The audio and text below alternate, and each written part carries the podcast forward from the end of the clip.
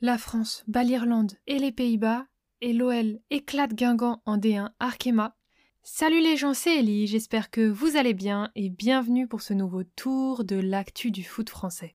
On commence avec l'Euro 2024 et les matchs éliminatoires. Le premier match de la France était face aux Pays-Bas. Les Bleus s'imposent 4 à 0. Les Pays-Bas avaient beaucoup d'absents et ils ont eu du mal à exister dans la rencontre. Griezmann a ouvert le score après deux minutes de jeu sur une passe décisive de Mbappé.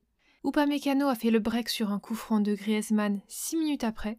Mbappé va ensuite signer un but sur une passe en profondeur lumineuse de Chouameni.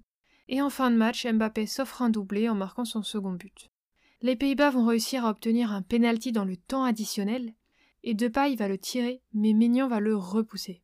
Depay va alors reprendre le ballon et Maignan va de nouveau l'arrêter et le conserver. C'est un clean sheet pour le premier match depuis la Coupe du Monde avec le nouveau capitaine Mbappé. Pour le second match, la France affrontait l'Irlande. C'était un match très fermé avec une équipe solide côté irlandais et côté français. Les Irlandais ont longtemps bloqué les Bleus. Mais au retour de la mi-temps, sur une récupération haute de Pavard, le défenseur frappe et trompe le gardien irlandais. C'est le seul but de la rencontre. En fin de match, sur corner, les joueurs irlandais pensaient ouvrir le score par une tête qui partait en pleine lucarne, mais Maignan d'une main bien ferme la sort du cadre du but. Victoire 1 à 0 des Bleus, avec les 6 points, ils sont donc en tête de leur groupe de qualification. On continue avec la D1 Arkema, c'était la 17e journée. Tout d'abord deux matchs nuls, un partout entre Le Havre et Fleury 91. Louis ouvre le score pour Fleury 91 et Sider Eschenberg égalise pour Le Havre à 4 minutes de la fin du match. Dommage pour Fleury 91 qui dominait largement le match mais n'a pas su convertir ses occasions quand Le Havre a marqué sur son seul tir cadré du match. La gardienne du Havre a notamment claqué 4 arrêts pour conserver l'espoir pour son équipe. Et le second match nul, c'est 0-0 entre Bordeaux et le Paris FC. Il y a beaucoup d'occasions dans ce match, mais les gardiennes ont tout arrêté. Tinet a même vu son pénalty arrêté par Chavas, la gardienne de Bordeaux. Personne n'a réussi à trouver la faille dans ce match. On continue avec les résultats à domicile. Reims s'impose 3 à 1 face à Soyo. Corboz ouvre le score pour Reims, mais 4 minutes après, Diakate égalise pour Soyo. Reims va ensuite dominer et tenter, mais va buter inlassablement sur la gardienne. En fin de match, à la 86e minute, Dumornay trouve la faille et redonne l'avantage à Reims. Henninger va faire le break dans les dernières secondes du temps additionnel pour conclure la victoire rémoise. C'est une victoire logique de l'équipe de Reims vu les occasions. La seconde victoire, c'est un carton de l'OL sur Guingamp 6 à 0.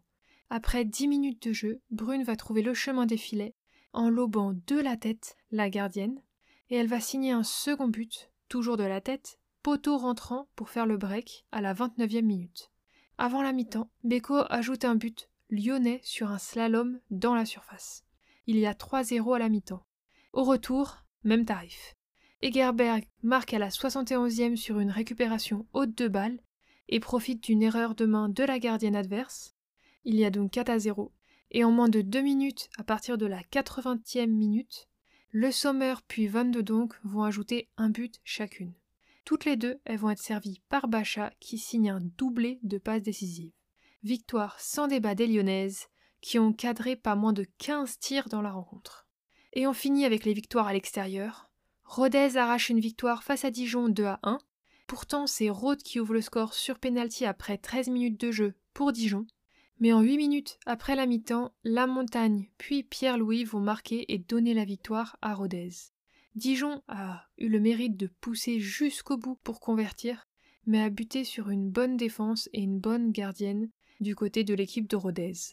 Et on finit avec le PSG qui poursuit l'OL au classement. C'est une victoire arrachée 1 à 0 face à Montpellier.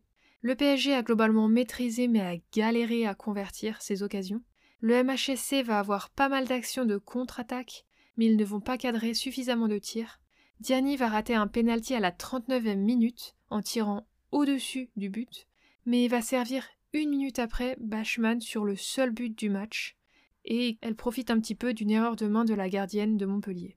L'ascenseur émotionnel de Diani dans le match va continuer, car elle va être exclue avec Schmidt, la gardienne montpelliéraine, à la 87e minute. Les deux vont un petit peu se bagarrer. Le PSG a donc eu du mal, et Montpellier n'a pas suffisamment cadré malgré ses occasions, sinon il y aurait eu match nul. Dans cette 17e journée, on a donc 16 buts. Au niveau des leaders, l'OL reste leader avec 46 points, suivi du PSG avec 45 et du Paris FC toujours sur le podium avec 34 points.